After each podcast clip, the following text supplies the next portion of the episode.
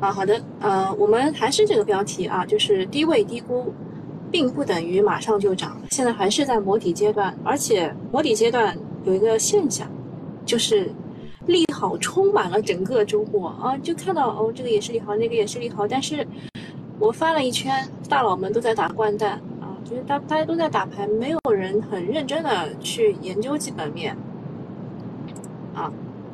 那我们看一下周末有些什么样的利好。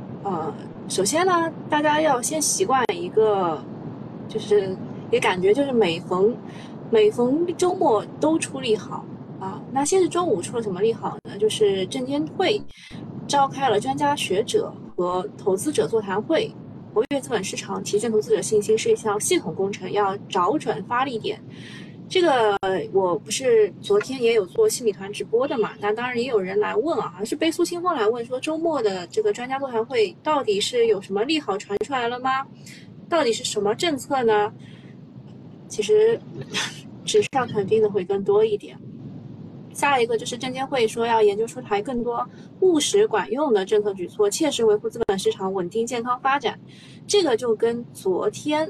啊，就周日的消息就连在一起，就还是保险资金这一块的支持。然后证监会说，行业机构要敢于善于逆周期布局，其实就已经开始喊话了，你们买吧，买吧。然后证监会还说要依法严惩欺诈发行、虚假披露、违规减持等违法违规行为，坚决防止市场大幅波动。啊，你看一下，他的行为是依法严惩。目的是防止市场大幅波动，它是保护投资者了吗？啊，它是要求市场要涨了吗？没有啊，呃，还是他们还是以发新股为主的啊。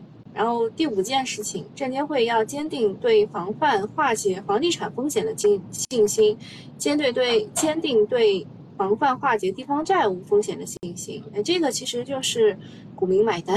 啊，嗯，再苦一苦股民吧，这种意思。那现在确实是什么感觉呢？就是底部区域嘛，对吧？底部区域，啊，不排除更低，就这种感觉。所以我看周末的时候，大家要么出去度假，要么研究一下双节，就是那个中秋节加十一的行程，要么看一下看看连续剧，对吧？就是基本上没有人真的在讨论这件事，只有一帮游资在跟我聊华为。就真的，真的，其他的人聊的并不多啊。那周末、周五出的利好就先讲到这里，然后周日的利好又来了。首先，险资支持资本市场啊，说这个投资沪深三百指数成分股风险因子下调，权益资产配置空间将释放。哇，我又看到了什么四千亿即将入市啊？你们看到这种话没有？哇，这个媒体真的是作为财经媒体发这样的新闻，我真的是很汗颜啊，因为我也在财经媒体工作。我看到这个新闻，我就想哇，这么不专业的是刚来一两年的小朋友吗？一看，哇塞，人家人家是啊，那我只能说是上面的喉舌了啊。然后第二件事情是，保险资金投资迎新规将加大力度投资的是科技创新。其实它跟上面一条新闻是连在一起的，它是风险因子下调，是既下调了沪深三百的，又下调了科创板的啊，这个能明白，就两条是连在一起的。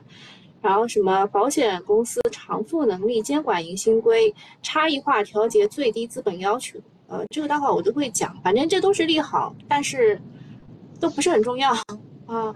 就是你现在看，就是叫叫量变啊，现在还没有引起质变的情况之下，对你来说都不是很重要啊。然后悲苏清风说，就是故意这么写呀，看看市场的反应，反正好坏都不用花钱。对，就是我，我刚刚看到那条新闻的时候，我就想，谁这么谁这么写，这么不专业。然后后来我一看，那个记者，啊，工作时长很长了，然后，呃，跟我的关系，所以我就我就明白了，不是他的他的职业的问题啊，不是他职业的问题，啊，东东说他他家的狗昨天被抱走了，伤心哭了一个晚上。哎呀，我我家以前养的小乌龟也被人家偷走了，我也很伤心。但不要哭啊，就是确确实啊，确实就是自己付出了整个，对吧？整个的时间、精力，对吧？金钱两个东西，这还是沉没成本的关系。如果用经，如果如果从经济学的角度来说，就是你投入的沉没成本比较高。哎，这个其实就是跟你被骗钱是一样的。一开始你被骗了五千，后来他说你再打三千，可以把我前面的五千拿出来，然后你就会慢慢的沦陷进去，就被 PUA 的这个过程。但是呃，算了，我我。我不讲。下下面一件事情是，就是我们从时间点啊、时间线来看啊，首先是周五的利好，那个证监会连开了三场座谈会，研究出台更多管用的政策。首先呢，它这个涉及的是专家学者和境外机构的负责人，主要有吴小球、刘继鹏、樊云、林向、林毅向、高善文等经济专这个专家学者，都叫上名号的啊。除了机构和意见领袖，还有部分的个人投资者的代表。这一次的座谈会力度很大，从数量上看，直接召开了三场；从参与者来看，国内外大佬云集，也有散户的代表。从讨论的方向看，都是大家关心的。其中呢，几位意见领袖代表当中，刘继鹏的近期观点是，A 股要涨到四千点才比较合理。林一向建建议是设立平准基金哦，所以周。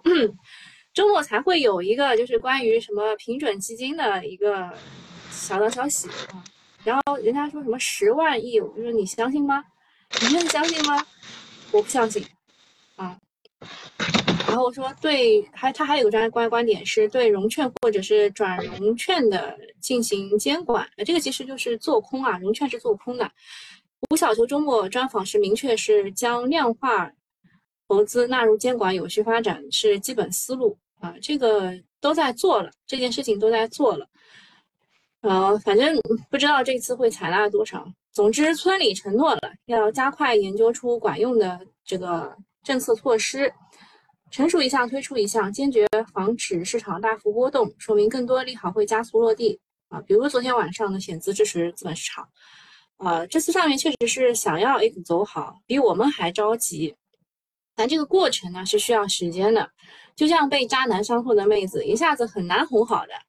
啊，您进来问说这个，这如果真的是发十万亿的平准基金，那钱是从哪里来呢？啊，就印钱吗？啊，贝斯新闻说只能学美联储印呗。那我就问你们了，当时的四万亿，当时的四万亿钱从哪来？嗯，现在现在这个这个金融战了。所以，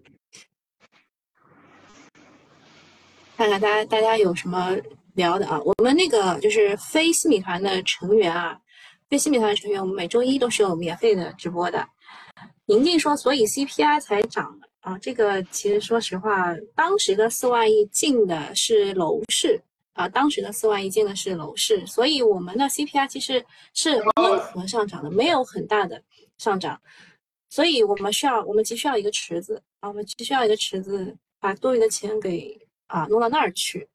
好，下面我们按照时间顺序讲一下周，就昨天晚上啊，不，昨天下午的一个消息，就是保险资金投资迎新规支持资本市场。周日晚间。呃，有关部门发布了优化保险公司偿付能力监管标准的通知，提出了引导保险公司支持资本市场平稳健康发展。对于保险公司投资沪深三百指数成分股，风险因子从零点三五调整到零点三；投资科创板上市公司的普通股票，风险因子从零点四五调整到零点四，就下调了啦。所以支撑价值和。科创的意味很浓，降低投资的风险因子呢？简单理解就是保险公司可以拿出更多的资金去投入资本市场，为险资入市进一步打开空间。这其实就是呃那个那种降准的那种感觉在啊。结合此前已经落地的提升两融的比例，两融杠杆比例啊，这个提升两融杠杆比例就是从今天开始的啊，就是从今天开始的，就是你可以用同样的钱。啊，借到更多的钱，啊，以及尚在讨论的这个平准基金，未来市场在资金层面可能是有不小的潜力的。那大家统计了一下，说保险公司可以用来投资的资金一共有二十六点八万亿，呃，但是呃，入市的资金只占了百分之十二点九，大概是三点四六万亿，而欧美发达国家限制投资资本市场占比是在百分之三十。啊，所以我们的十二点九到百分之三十有很大的上升空间，啊，这也是上周管理层调研保险公司的原因啊。就是要钱去了。险资投资比例啊，险资增加投资的占比，最好利利好最大的其实还是低估值高股息的蓝筹股啊。所以，所以上上上周不是煤炭啊这种贵金属啊有上涨。另外，这次他特别提到了要投资科创板的股票，因为它的风险因子从零点四五调到了零点四嘛，所以要加大力度是投资科技创新，对科创板等科技股也是利好。然后我看了一下这个市场对于这件事情的解读啊，首先是差异化的调节最低资本要求，要求总资产在一百亿元以上两千亿元以下的财产险公司和再保险公司，以及总资产五百亿以上五千亿以下的人身险公司，最低资本按照百分之九十五进行偿付能力充足。哦，以前都是按百分之一百呀，现在是按百分之九十五。所以就下调，就其实对于是保险公司来说，其实就是他们的变变相的降准嘛，啊，然后呃还有一些就是按照百分之九十，所以预计呢中小财险的公司偿付能力的这个充足率将提高百分之十三到十八个点，啊，然后还有就是将保险公司剩余期限十年期以上的保单未来盈余介入核心资本的比例从目前的不超过百分之三十五提高到百分之四十，鼓励保险公司发展长期保障型产品。引导保险公司支持资本市场平稳健康发展，啊，然后当中也还提到了一个是公开募集的基础设施的，呃，这个投资资金就是 REITs 当中没有穿透的风险因子从零点六调整到零点五啊，这个也是刚没有提到的啊，除了沪深三百啊科创板以外，还有一个 REITs 啊，另另外就是引导保险公司支持科技创新，啊，这保险公司投资国家战略新兴产业未上市的。风险因子负值是零点四，其实就是跟科创板一样了，啊，然后，呃，对于 A 股来说，影响最大的还是第三条啊，就是险资可以买的更多。如果险资的投资权益比例提升百分之十，将会给市场带来万亿的资本体量，听听就好。那给大家讲一个通俗版的，因为很多人不懂嘛，就为什么我会说它可能就是一个变相对保险公司来说变相的一个降准，是因为啊，它这边啊有一个重点的监管指标叫做偿付能力充足率，保险公司它每个季度都会披露的。那偿付能力的充足率就是保险公司实际的资本去除以监管要求的最低资本。啊，比如说它的实际资本一百五十亿元，监管要求的最低资本是一百亿，那么它的偿付充足率就是百分之一百五。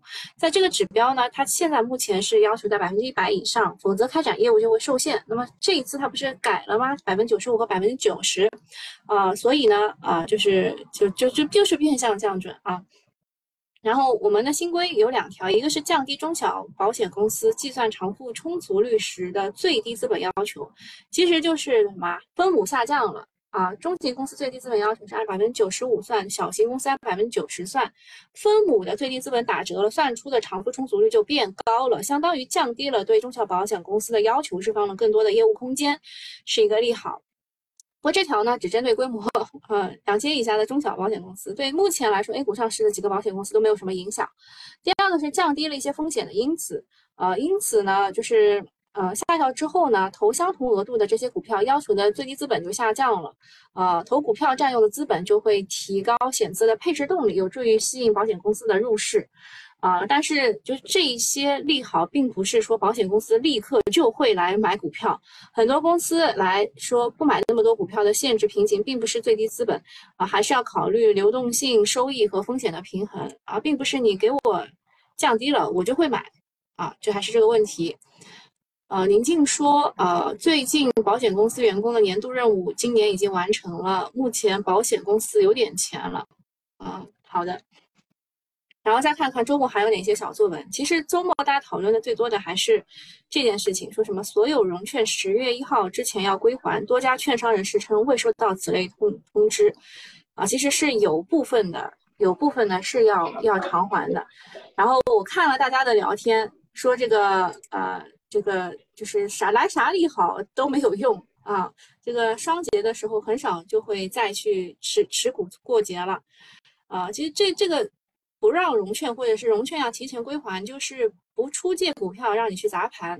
那么从保险公司要这个这个这个这个放宽啊，放宽引和这个要让你提前归还融券这两个消息放在一起看，就是有点意思的。因为融券是 A 股主要的空头力量，少了这部分抛盘，对市场来说会有正面的刺激。这个事儿之后要关注两点一个是政策面可能的变化啊，还有一个就是终止出借业务是否会成为一个潮流。呃，因为呃。就是市场两大传言嘛，一个是成立十万亿的平准基金，第二个就是所有融券要求十月一号之前归还。第一条的来说没有消息，第二条的话，昨天是有比较多的消息的。先是被否说没有，随后呢有券商表示仅涉及部分的限售股，这也是 A 股市场的一道奇葩。以前呢市场人气活跃，很多不合理的规则大家都没有留意到，现在行情走弱，全球股市创出历史新高，A 股还在打这个三千一的保卫战。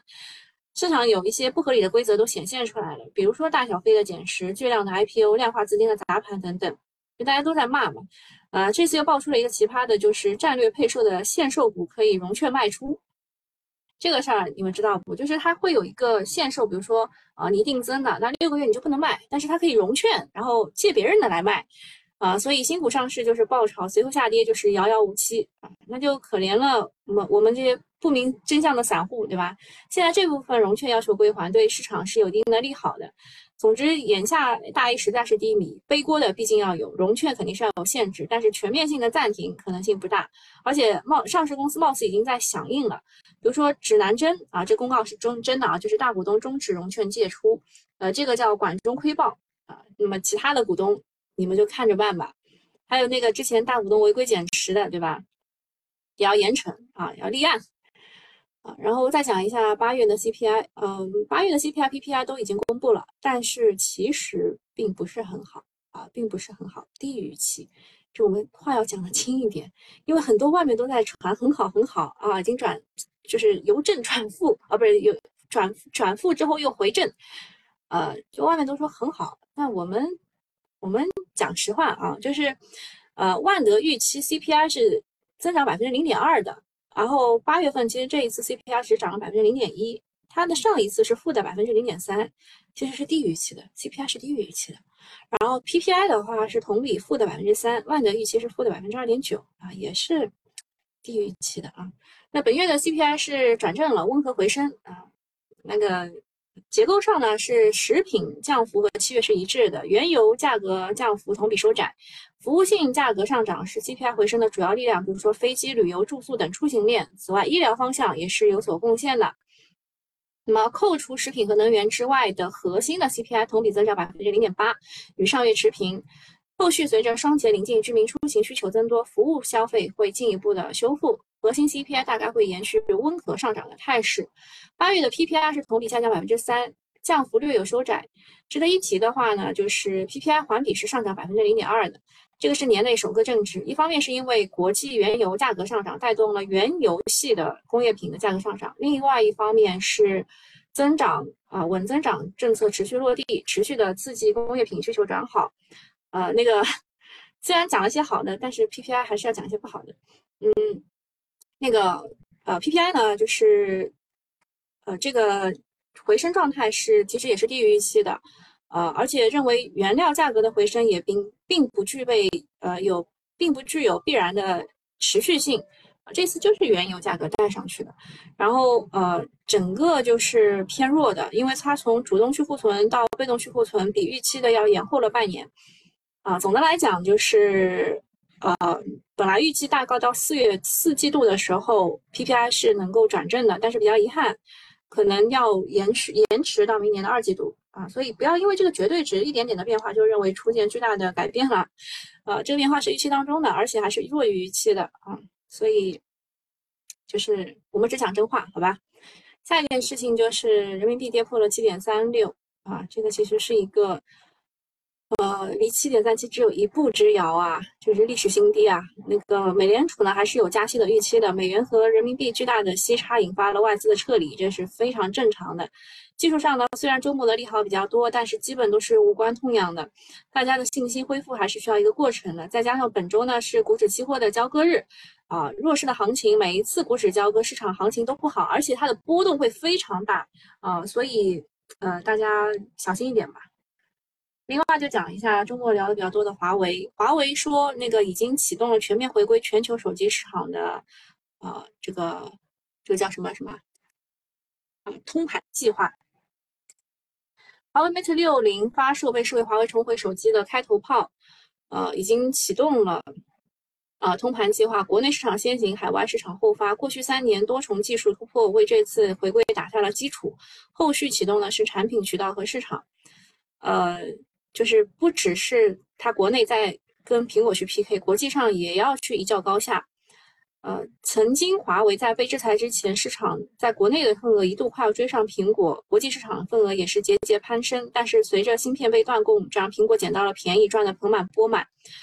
实际上呢，华为它有一加八加 N 的战略啊，就是有很多个东西，不仅是手机，还有 PC、平板、智慧大屏、车机、耳机、音箱、手表、眼镜等等。啊，对这个 A 股来说呢，呃，最强的分支就是光刻机啊，其实是光刻胶啦，加上卫星导航，呃，龙头分别是光刻机是张江高科，卫星导航是华丽创通。我说的并不是最厉害的那两家，我说的是最涨的最厉害的那两家。新发酵的有这个，昨天我跟大家讲过的星闪联盟，对吧星闪折叠屏，折叠屏是因为华为有一个新的产品，就除了这个 Mate 60 Pro 加以外，还有一个叫 Mate 呃那个华为呃 Mate 叫什么 Mate X 对吧？它是一个折叠机，还有无人驾驶等等。但是周五呢有点高潮的味道了。根据以往的经验呢，周五大涨过，然后加上周末暴吹的这个方向，周一基本上反馈都是高开低走的。所以就不要去追科技股，因为容易冲高回落，尤其是后排的品种。但是接下来大家看得出来，就科技依然是主线，可以择机低吸。啊，热点情况，第一个讲过了，第二个是五部门印发元宇宙产业三年行动计划，这个待会可以讲一讲。然后北京也印发了促进未来产业创新发展的实施计划。叫未雨绸缪啊！还有一个事情就是周末牵动很多人的心的摩洛摩洛哥的史上最强地震，视频看着挺吓人的。嗯，反正今天早上最新的消息好像是去就是死了挺多人的啊。然后我们国家也发发了这个这个这个慰问啊。摩洛哥的它磷矿呢是占全球储量的百分之七十。是世界磷矿石的第三生大生产国和第一大出口国。外界担忧地震可能会对全球的磷化工业带来冲击，对市场可能也有短期的情绪因素的影响。好，元宇宙三年行动计划，哎，这个其实并不是不付钱就能看的呀。啊，我看看大家还有什么要说的，我估计我我得关了啊。然后现在是是市场。市场在这个集合竞价的阶段，现在还没有定型啊，还没有定型。我看一眼啊，华为的几只股还是新新产那些涨得比较好啊。周末吹的那几只，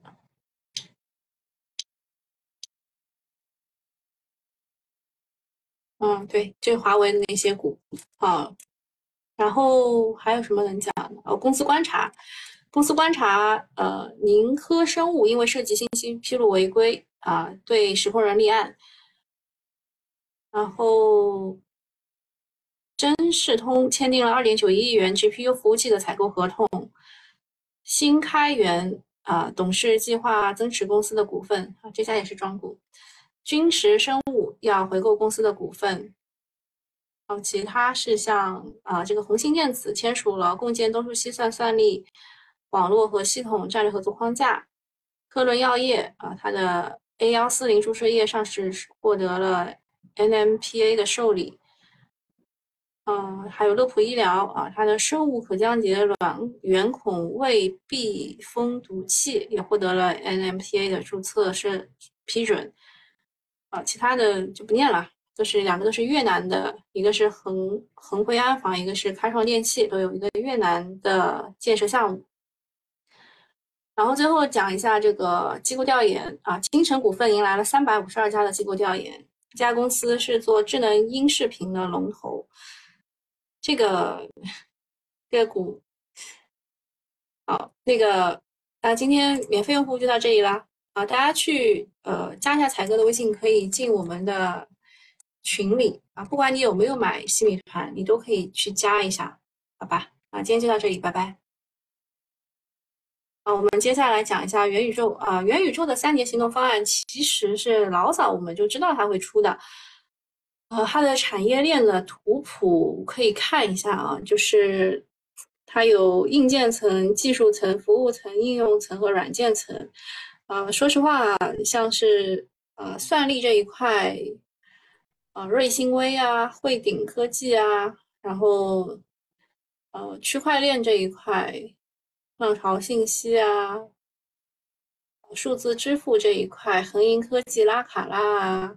应用软件这一块，旷视科技、云从科技啊，这种，嗯，其实啊，其实都，你说它还可以吧？确实还可以，其实都以前都涨过啊。那么，呃，对于四万亿市值的元宇宙的板块，三年前的方案出来是一个重大的促进。它的产业链很复杂，包括了你要进入虚拟世界的 XR、VR 的设备。啊，还有内容端的游戏、数字人等等应用，对整个板块来说，苹果的 M2 发布也许是一个拐点时刻，包括游戏、影视、视频、办公等行业都会被重塑，也是在下一阶段的机会。啊，然后刚刚我们讲到的这个金城股份的话，它其实也是元宇宙的概念。啊，它是智能音视频的龙头，AI 音视频终端啊，也是有它的业务的格局啊。它主要先是做智能机顶盒的，然后是智能电视的芯片，啊，然后讲一下啊热点板块。首先讲一下这个车规级七纳米的量产上车了，是在吉利旗下的领克品牌发布了新能源 SUV 领克零八，售价二十点八八万元起，它搭载的就是。首款自研的七纳米的量产芯片，龙芯呃龙鹰一号，啊，然后这个当中的个股有溧阳芯片、北京军政、聚成股份，还有折叠屏啊，这个华为的折叠屏手机 Mate X5 秒售罄被炒至二点九万元，二手平台这个黄牛真的是很厉害啊！余承东说，最强的折叠屏还得看华为。然后看一下这个，然后说这个 Mate X5 的网速已经达到了一千兆，全新的环宇星门摄像模组具有具呃非常高的识别度。市场现状的话呢，就是啊出货量折叠屏同比增长百分之一百七十三。这当中昨呃这个上周五涨停的有这个东木股份，它是做这个铰链这一块的；日久光电，它是柔性光学导件。然后还有斯迪克啊，其实其实我们之前说的宏信电子啊，宏信电子它也是啊做柔性屏这一块的啊，这个也是也是折叠屏这一块的，还有什么宜安科技、金研科技、大富科技、科森呃科森科技等等啊，都是的。另外再讲一下光刻机，光刻机当中我们说的 N 加二技术其实就是多重曝光的技术，它可能会带来生产环节的耗材的增加。首先是清洗设备材料，有蓝鹰装备、富乐德，还有智诚科技。光刻胶这一块呢也是增量的，有同城新材、上海新阳、精锐电材、八亿时空、南大光电、荣大感光。就我们昨天都讲过，昨天的新米团都讲过，可以回头去看。另外，其实还有眼模板啊，眼模板就是就是它不太提。好，再讲一下新产技术，新产技术当中有这个融联科技、高鸿股份、创耀科技、当红科技、光峰科技、数码视讯、瑞明技术。呃，我就找了几家有代表性的。啊，首先这个华映呢，是它它硬要跟华为绑在一起，它是一个这个显示屏吧。然后东木股份的话，铰链啊，折叠屏铰链。然后这个荣联科技的话，直接就是一字板啊，这个就很难很难很难买进去。这个融联科技就是我们周末说的新闪联盟之一。然后九联科技也是新闪联盟之一，创耀科技也是新闪联盟之一啊。还有什么当红科技都都是。这个好像是二十厘米被摁下来的，所以就不要追高啊！还是还是那句话，不要追高。还有什么？应该应该都讲完了啊，应该都讲完了。元宇宙概念的个股涨得最好。哦，我们说元宇宙的话，我提到最多的还是恒信东方。对吧？有没有印象？就是呃，这个股确实有点装啊，但是它的股东啊，它的股东说呃，已经已经停止啊，停止减持了啊，提早停止减持是件好事儿，是件好事儿。还有还有元宇宙概念当中，哎，这些这些比较多，比较多的还是还是概念啊，还是概念。然后还有 NFT、超清视频，都是元宇宙的个股啊。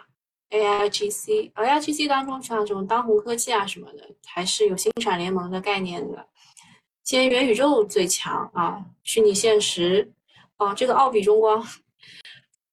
奥比中光，其实我个人认为是还可以的，它正好跌到了我画那三条线的下方啊。其实它的问题还是它想做机器视觉嘛，机器视觉的最终问题就是汽车最后是否用激光雷达啊，这块是需要讨论的。其他的应该没啥了呃，零概念，零概念刚刚有讲过，就是摩洛哥它的这个地震，地震是因为摩洛哥它那块零。啊，磷磷化工是比较强的，所以啊，磷概念今天也涨了。啊，跌的比较多的，首先是次新股，啊，然后是卫星导航啊，华丽创通这种。就华为上一个概念得下一个概念，否则就这点钱啊，不足以支撑它上涨。好，那今天早上就到这里了，来，拜拜。